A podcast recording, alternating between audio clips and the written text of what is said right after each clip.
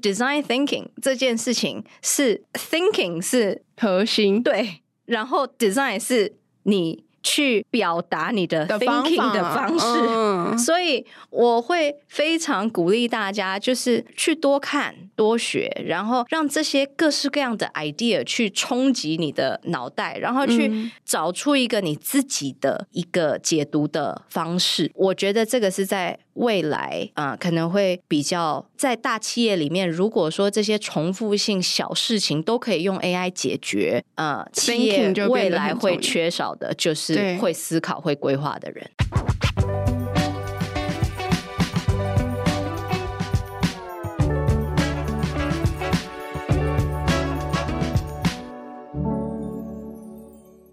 在设计里看生活，在生活里找设计。Hello，各位设计关键字的听众朋友们，大家好，我是一心，欢迎大家收听设计新商业单元。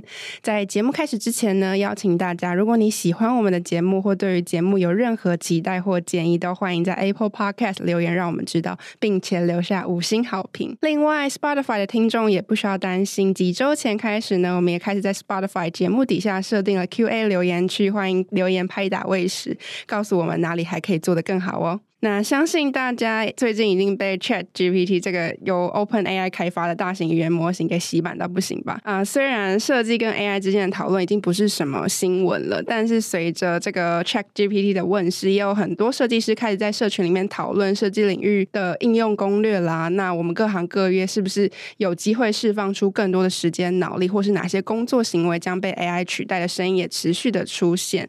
那今天的节目虽然与 Chat GPT 的应用没有直接的相关，但我们邀请了从二零一八年在纽约创立，致力透过 AI 释放设计师时间，也让创意有更大发挥空间，为品牌创造更大的营收的 Deep 创办人 Jennifer 来跟我们分享。欢迎 Jennifer。嗨，大家好，我是 Jennifer。那我现在是 Deep 品牌视觉协作管理平台的创办人。应该还是会有部分的听众不认识 Deep 这间公司，所以首先还是想要请 Jennifer 帮我们介绍一下，哎，Deep 到底是在做些什么事情？我们在二零一八年的时候成立，那其实中间都辗转，跟任何新创一样，都会 pivot 几次。对，那我们是在二零二零。零年的时候正式推出我们现在做的这套产品，那它主要是一个品牌视觉协作管理平台。那它其实从这个名字里面就听得出来，它其实跟视觉相关，跟品牌相关。对，那我们有主要就是我们的四个主要的功能，也是企业为什么会使用我们的这个平台的原因是它有。跨部门的在线协作，所以不管你是行销还是业务还是设计，你都可以把你自己工作分内需要做的事情带到这个平台上，你的工作在完成的阶段可能会需要其他部门的 input，嗯，所以在这个环节下，我们是希望把这些工作呢，从原本的你自己的电脑里面的操作，然后寄送档案啊等等的东西，都全部的带到平台上，带来一个协作的概念。嗯嗯。那再来就是品牌资产的管理云，品牌资产其实有很多，嗯，像是品牌。的字体、品牌的商品摄影，对，甚至更多的这些素材，或者是未来用 DALL-E 生成的这所有的素材，你其实都会需要一个储存的地方。对，当未来素材生成变得越来越容易，那 archiving 就会变成一个问题。嗯，所以这个是我们去创造、推出这个管理云背后的一个很大的重点。嗯，那再来还有那个视觉规范的数位化，呃，视觉规范应该就是大家说的 CI 或者是 VI，嗯，但是基本上它就是 Brand Guidelines。那 Brand Guidelines 在你的什么颜色、什么字体要应用在你的制图上面的时候，其实以往。我们看的应该都是一份 PDF 吧？嗯、对，那 这份 PDF，嗯，基本上你如果没看，你可能就忘记。那你看了，你也不一定会照着做。所以我们把我们让品牌把它整份的这个 PDF 搬到平台上来，变成一个设定。嗯，所以你在做图的时候不跑字，然后选颜色的时候，你不需要重新的去找你的这个色码、嗯、这些东西，就是让你更好的去做一个跨渠道产出视觉得一致性的这一块。嗯嗯，嗯，那最后当然就是大家最知道的，我们的功能就是智能海量产图这一块，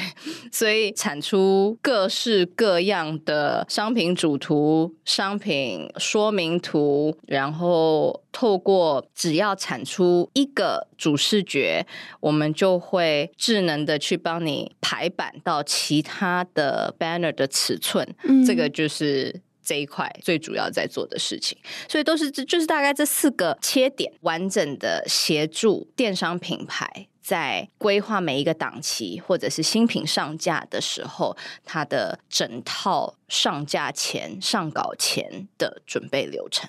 嗯嗯嗯，那因为刚刚 Jennifer 提到说，就是呃，这样这一套的服务的流程，其实现在我们最主要的客户对象其实是电商嘛。那当初是应该说这一路走来，是观察到电商有什么样子的痛点跟需求。因为其实刚刚 Jennifer 有提到，大家最知道 Deep 的功能其实就是海量产图。那从海量产图到延伸出这么多不同的功能，肯定是在这个过程中一直发现说，哎，其实电商它有更多的相关的问题需要被解决。那可不可以分享一下这个历程？B to C 的销售，它就是非常的赶。嗯，像对，真的。现在我们现在是快四月，应该母亲节的档期已经准备完了，大家应该已经开始在准备六一八。嗯，所以我们发现到的，在做零售，尤其是在做线上的零售，你的。流程是非常的匆促的，嗯，那以前我们做这个海量制图，那它的目的是想要解放。设计师让设计师不要把那么多的时间花在重复性制图的这件事情上。但是后来我们更深入的去研究，什么样的企业、什么样的工作流程会造成这么频繁的重复性制图。其实重复性制图它除了各式各样的尺寸，就是你需要 resize 重新排版以外。更多的时候，它来自于一间企业，它可能每一季有几百支新品要上架，然后它在上架的过程中，可能在上架之前，它的定价策略、行销策略，这本来就是每一个部门它会来回修改的，嗯，所以这个是没有办法避免的一个现在公司里面的一个经营的。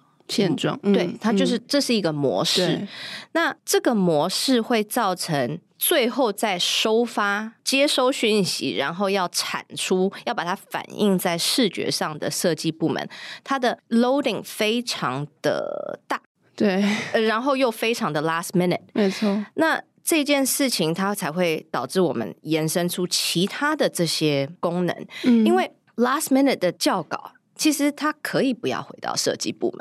嗯，对吧？如果我今天行销的人要换赠品，我如果可以自己去这一张图上面把已经做好的图，就是把赠品换掉，或者是说业务的人他要改价钱，这些东西它都是回到协作可以带来的一个效率的提升。那这个是我们这两年来观察到的一个，我觉得比较关键的事情，就是其实很多时候都是一个。流程上面做事方法的建立，嗯，对，因为除了刚刚 Jennifer 讲到的换赠品以及换档期这件事情，可能需要大量的修改图片视觉的资讯之外，其实现在也发现说，其实各个电商它其实会针对我们的消费者的不同的他的标签，跟他到到底喜欢什么东西，然后推播不同样子的主图或是不同的商品给他们。那这其实也造成说，哎，其实同一个商品或是同一个档期的内容，它需要产生更多。依据各个不同消费者的标签而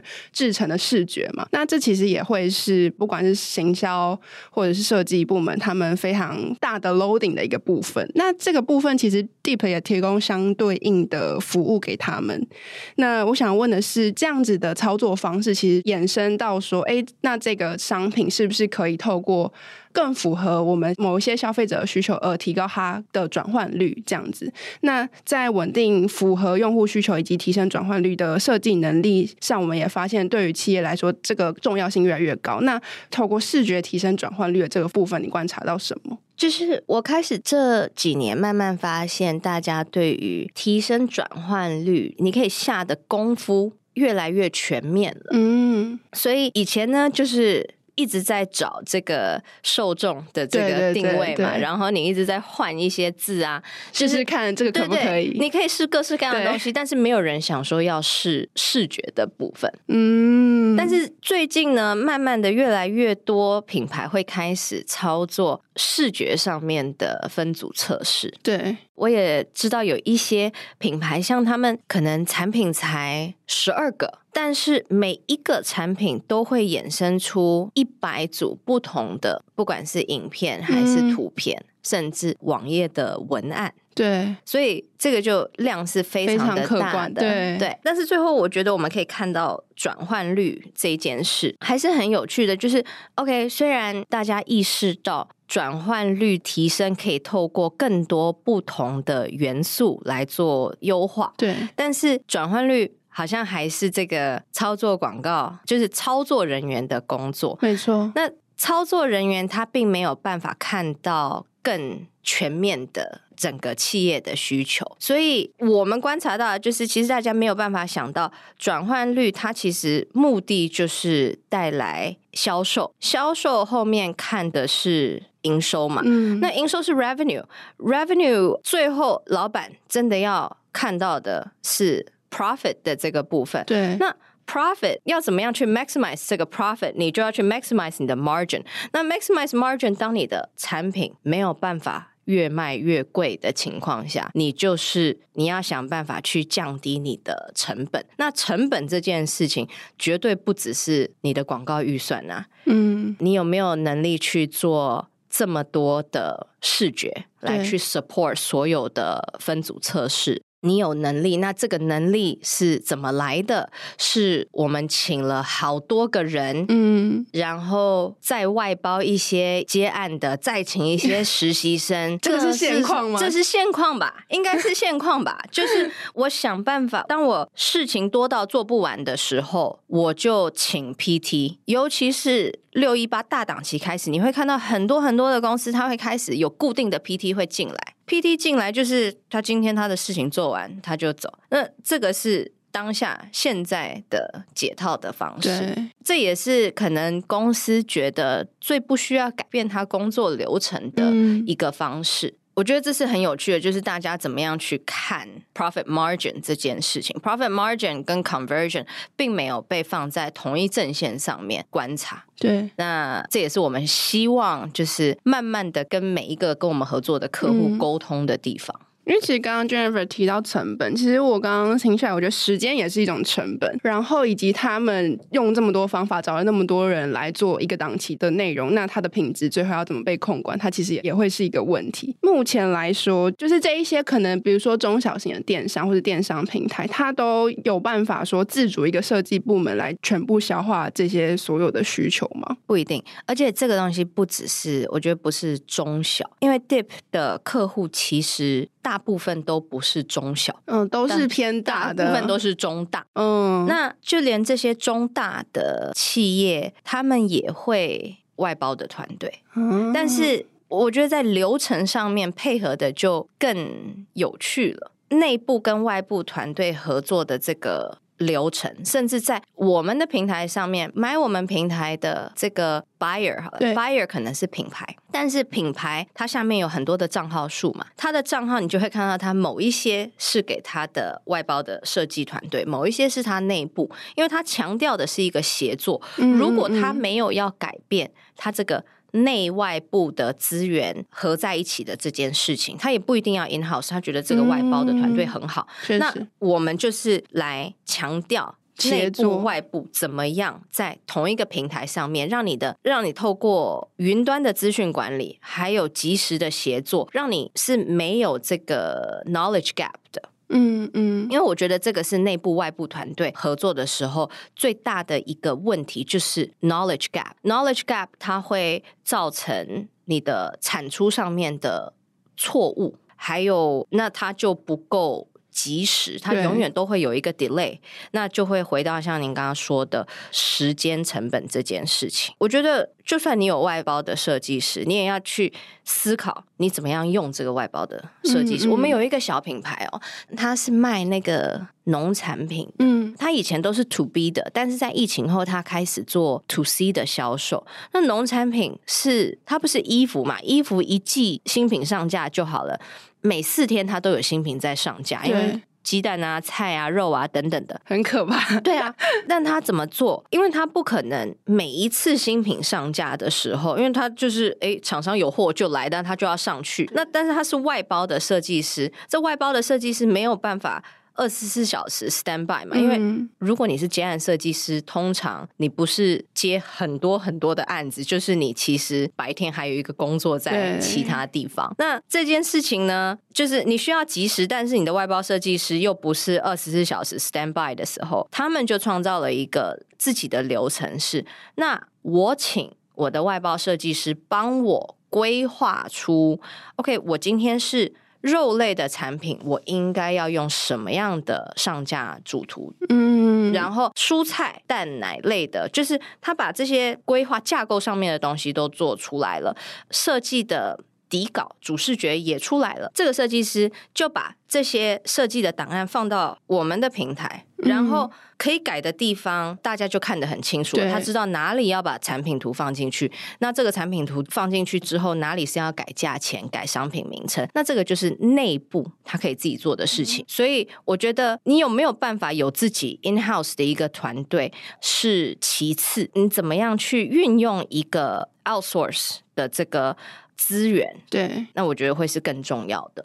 嗯，因为其实刚刚听 Jennifer 说有，目前还是有还蛮多的企业，它可能内外部的设计团队都同时的协作，然后可能外包的设计团队还不止一组。那我就突然想到，哎，那如果以前没有这些工具的辅助，品牌的风格要怎么一致，或者是它的整个识别商标使用的是不是得当，其实也是蛮复杂的一个问题。基本上这个是一直以来都都有这个问题，就连我们以前在纽约广告。公司的时候，它也是也是 QA 啊，工程需要 QA，设计也需要 QA。那这个 QA 的环节大概有三个吧，因为它要检查的是、嗯、OK 视觉上面你的整个 layout 有没有符合规范，然后文字有没有写错，因为。你在传递的过程中复制贴上，它就是有可能出错嘛？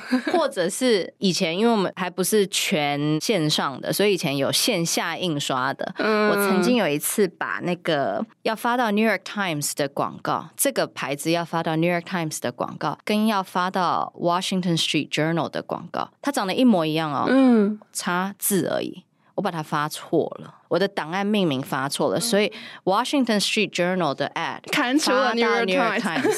那这个东西，呃，以广告的公司来说，就是我发错了，但他们在最后最后好像第三关的 QA 找到了，嗯，因为如果没有找到，公司是要赔几百万的，所以这个 cost 会很高。那但是台湾的品牌，如果你是本土的企业，你可能没有这么严谨的视觉规范，嗯，但是台湾有一些。大一点的牌子，像任何任何你的 headquarter 不是在台湾的公司，嗯、对，呃，很多的美妆品牌在百货公司看得到的美妆品牌，他们做的图其实可能上到 Momo 的 HQ 不会看，对，可是上到官网的 HQ 一定会看。那他看什么？他看细到就是每一支产品，他做倒影。这个倒影多长，还有它的 透明度那个比例那个 percentage，那他都会看到这些东西。换人基本上对于一个营运团队来说，它的成本是非常高的，因为你要去 train 一个人去知道这些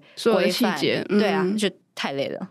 因为刚刚我们很前面的时候有提到说啊，最近大家讨论 AI 非常的热烈，设计师的社群里面肯定也会讨论这个东西嘛。那到底 AI 会取代我们？它到底是我们的助手还是对手？那对于一个在透过 AI 技术解决客户问题的 Deep 来说，你们会怎么看这件事情？跟你们有什么观察？其实我们一直都是在一个，不管现在就是以现在创业，或者是以前在设计行业里面工作，我们都会被。很多的新技术，嗯，吸引对跟影响，因为其实也不只是 AI。刚刚我们也有聊到，就是大概每十年，对我们的每一个产业，就是会收到一些 revolutionary invention。Yeah，十年前我记得我的第一次嘛，我就第一次就是我大学是。平面设计，顾名思义就是平面 is not digital。对 啊，我二零一一年毕业，我毕业之后我找不到任何一份 non-digital 的工作。好，那最后那我们就变成，那我们就走 digital。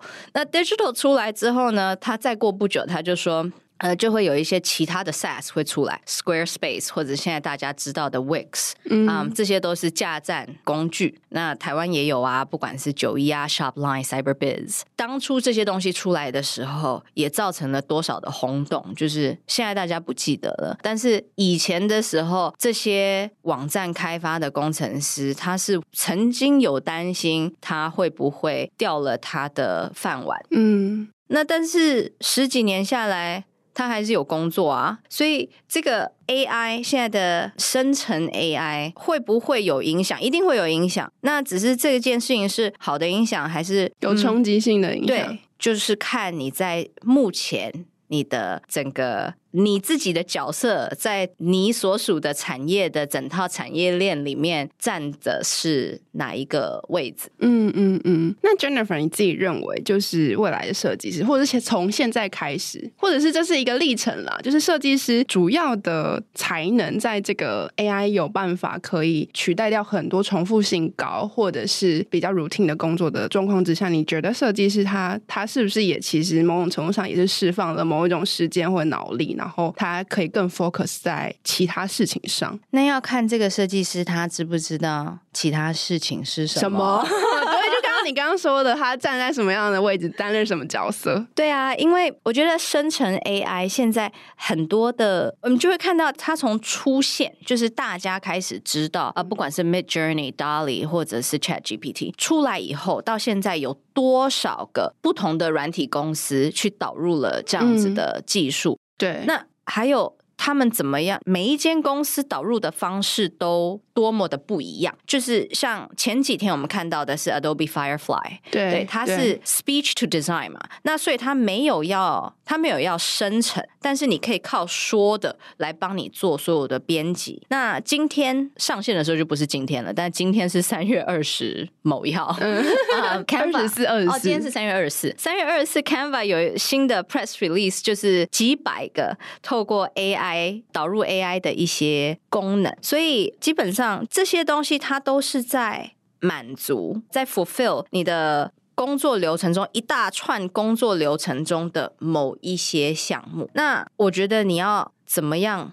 战胜这个 AI，嗯嗯嗯嗯、就是你要站在这些项目的上面。像我们现在在，我们有团队嘛，我们有自己的 RD，有自己的设计师，各式各样的人都有。那你说工程师，他真的是时间越久，就是你请了一个年资非常高的工程师进来，对他是一个。写 code 比较厉害的工程师吗？就是不一定吧。你 hire 一个年资比较高的进来，是因为他的经验、管理能力，嗯，他有办法去 foresee，事先看到一些可能会发生，但是在当下还没有发生的事情。这些都是靠着自己经验跟能力的累积，才去创造出来的个人价值。所以你并不是一个 technical skill 越来越厉害。嗯，而是你整个人都在进化，所以我觉得这个是面对 AI 要思考的事情。你怎么样把你处在呃转换到一个你不是一个工具，而是使用工具、规划工具怎么样使用的人？嗯，因为像医学界也有各式各样的这些 AI 来取代啊，没错，医生也不需要开刀啦。那那医生要去做什么？就这个是留给医生去想的。嗯嗯，因为其实现在市面上有越来越多就是设计的相关工具嘛，就比如说以以我自己的工作来说，媒体可能会需要生成非常多的社群的内容，可能脸书、Line，然后 Instagram，其实都会需要不同内容产出。那其实我们也发现很多的编辑，虽然自己不是设计师出身，但我们透过 Canva 或是什么其他工，真的很好用，真的很好用。对啊，真的就是帮助我们这些不是设计背景的人，可以快速的去应应这些社群的需求。然后去做反应嘛？那其实某种程度上，现在这么多的工具一直出现，包含刚刚有提到的，其实也会有越来越多影像生成工具，然后也会有更多协助大家文字制作、插图、自动排版的工具。那 Jennifer 怎么看？就是这些 player 的加入，然后以及这个对 Deep 来说，是不是其实它它是竞争呢，还是互相加成？就是在这个生态系里面，越来越多相关的工具出现的时候。互相加成就一定会有竞争，这个是一定的。但是我觉得这么多的工具，它其实就是全部的加入，就会整个整体上面去提升我们整个产业的素质。嗯，所以你会发现，三四年前在卖 SaaS 跟现在在卖 SaaS 是不一样的。从某种层面上面，现在比较好卖，因为大家对于 marketing technology 这个产品，它要怎么，它的期待值不再是一个天马行空的想象。嗯，那他也知道说，哎，这个导入的成本，不管是时间上面，或者是人员架构重组上面需要的投入，我觉得这个 overall 来说是好事。这些各式各样的工具。我觉得它也是好事啊，像我会一直跟有的时候有一些比较小的电商品牌，嗯，那他的人就真的才五个以内啊，五个以内你要怎么样跟他强调架构、企业架构？他就五个人，我们都说，因为有很多协作，也有很多 project management tool 嘛。那 Atlassian 就是这个软体界敏捷开发的一个最前端的一间公司。嗯，嗯，嗯，Atlassian 它会出一系列的文章。其中有一个我觉得让我非常印象深刻，然后我也会想要导入在我们自己的 sales strategy 的地方，就是如果你的公司团队十人以内，嗯，你对着你桌子对面的同事大吼讲一两句话，你的问题就可以被解决的话，你不需要导入任何的协作系统，太累了。所以呢，如果你的公司十人以内，你需要频繁的去做贴文，然后你的上架。也没有太多的流程，就是有新品就上，没新品就下来。但没有啦，当然可能更复杂一点。对，对，只是你就是刚好符合，就是我们见个面聊一下问题就可以解决。那我觉得就是用 Canva，你要用 PowerPoint 做图，我都觉得 OK。你就是 whatever works，对吧？但是一定会到某一个阶段，这件事情这个做事的方式它不 work 了。嗯、呃，你会发现你人越来越多。你要去沟通，时间反而多过于你做事情的时间，或者是你会发现，你每一个人都在动同一个东西，然后有一个人做好了，另外一个人把它改掉了，或者是在沟通上面，他的零不小心写成九了，你会有很多因为人造成的错误的时候，那你就会需要导入一些工具。那我们对于这些 AI，我们自己也都在发想它的在适合 Deep 的一个应用。情境，嗯，呃，因为它一定会有，那所以我也小小预告一下，我们会有一系列导入这些 AI 在我们平台的课程，然后帮大家建立这个。用 AI 怎么样在你的既有流程中做一些小小的改变，来导入这些 AI 的工具，然后去呃 maximize 你的 efficiency，maximize 你的 profit margin、嗯、这件事情，AI 的运用它可以很广泛。现在大家就是处于一个尝鲜的阶段，对，对呃，我如果我打几个字出来，然后它就会生成什么东西。但是有一些人玩久了，你就会发现你这个提示啊，提示写的好跟不好有差，生成的。结果非就是这十万八千里哦。然后你如果不会用，然后你就会觉得这个东西很难用。嗯，那到底是这个东西很难用，还是你不会用呢？对吧？因为我我前几天我就在脸书上面看到呃志奇那个 YouTuber，嗯，他在说，因为他们现在公司全力导入 AI 工具嘛，那。全力导入 AI 工具，就每一件事情它都要 AI。那这个东西它是公司里面这五十个人，我也不知道他们公司有多少人，但是应该就是很多人都全部都要去学习这个 AI 带进来的冲击。你用 AI 写 email，对，用 AI AI 做图，他自己就有说啊，会用跟不会用，你的效果非常的明显。嗯，所以我们现在要教大家就是，OK，第一就是我们要先知道它可以用在哪里，哪里？那再来就是，好，我们知道用在哪里了，我们教你怎么用。因为很多时候，我们现在发现的就是，大家对于看到这个东西，这个生成 AI，它就是玩玩看，它其实并没有仔细的思考，我到底要把它用在什么地方？对，对。嗯那因为其实这从一八年开始，其实就一直在强调一件事情，就是相信视觉设计管理跟速度是品牌不可或缺的竞争优势嘛。那其实我觉得发展到现在这几年，大家也可以非常明显的发现，就是 design 设计跟 business 越来越不可分割，他们两个存在着一定程度的直接。以及间接的关系。那呃，想问 Jennifer，就是为什么现在设计跟商业之间的关系越来越这么紧密，然后以成为企业一定要掌握的核心能力？其实我觉得设计这件事情跟商业越来越紧密。我自己的想法是，它本来本来就很紧密，对，没错。因为这个是 design 跟 art 最根本的不同。不同。我们今天是要成为。你在大学选科系的时候，你要当一个 artist 还是一个 designer？嗯，就是嗯，它完全就已经决定了你未来你的职涯长的大概的轮廓。对，所以你今天是 designer，那不可无可避免的就是你需要去回应商业上面的需求，嗯，那商业跟设计它就是一个一直以来都是一个密不可对对。那但是 design 在每一个市场开发的阶段成熟度来说，它会有不同的解读。嗯，所以我觉得我们可以思考的是。大家是真的在 design 吗？还是在 decorate？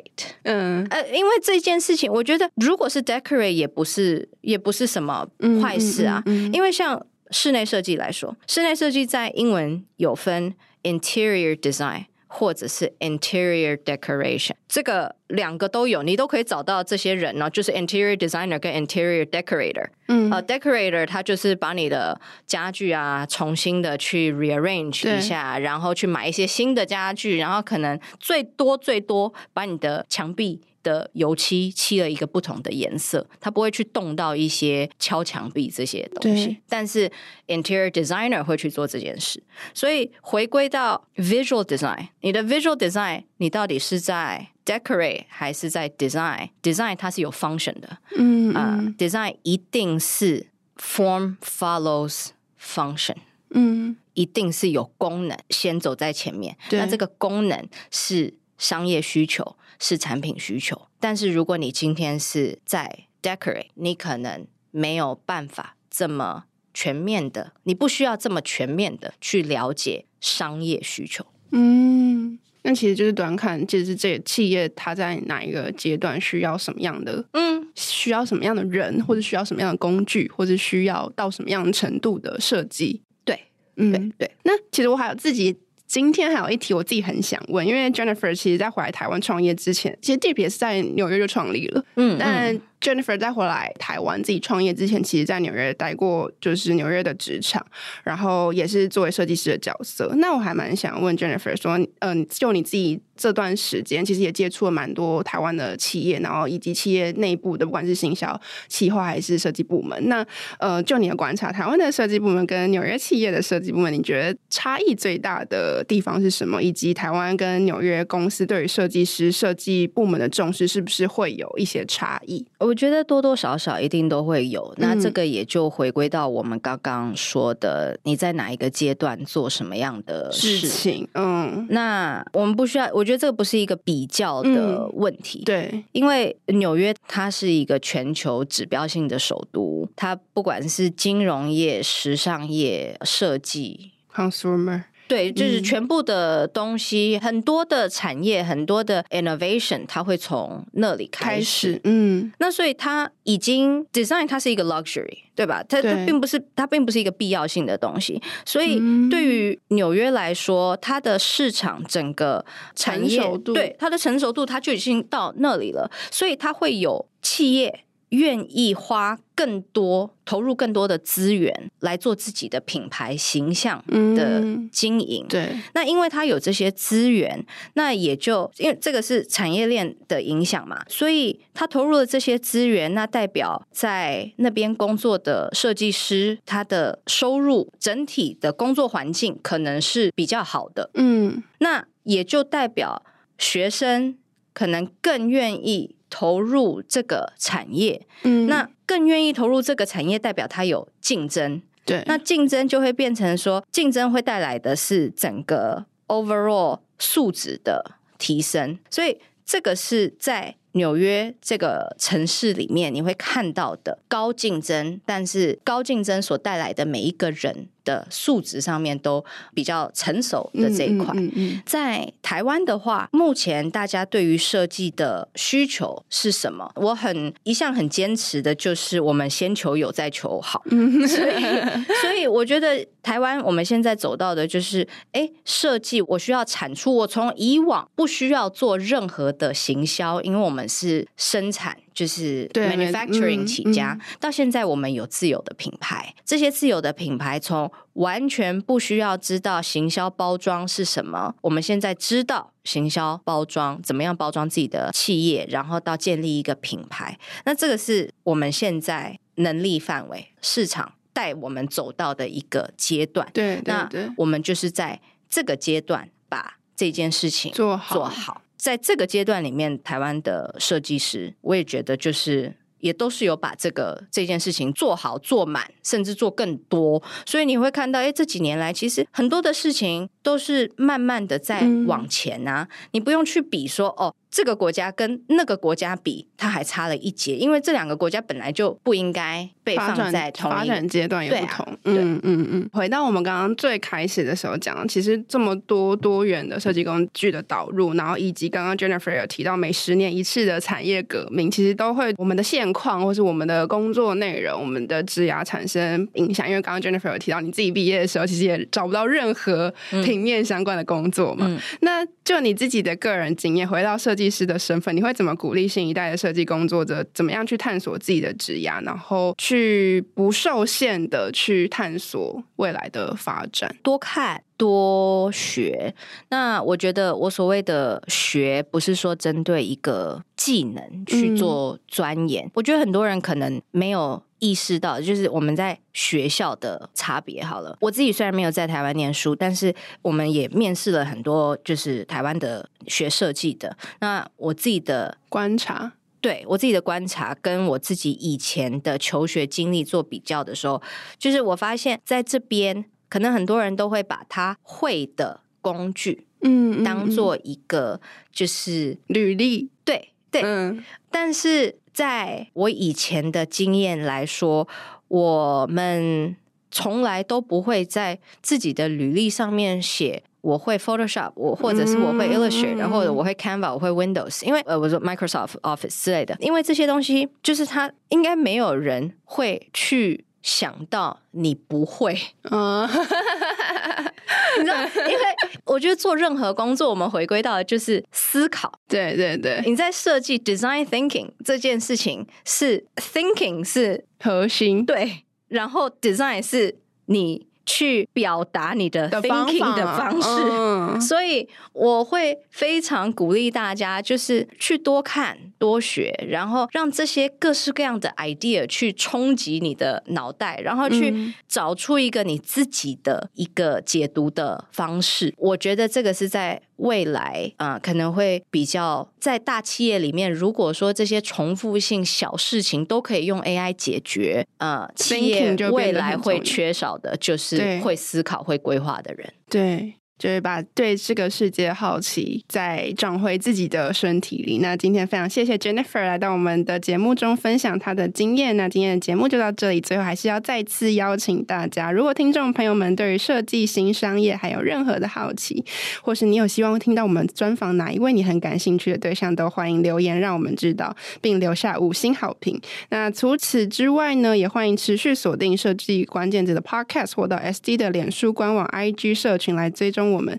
那设计关键字，我们下次见喽，拜拜。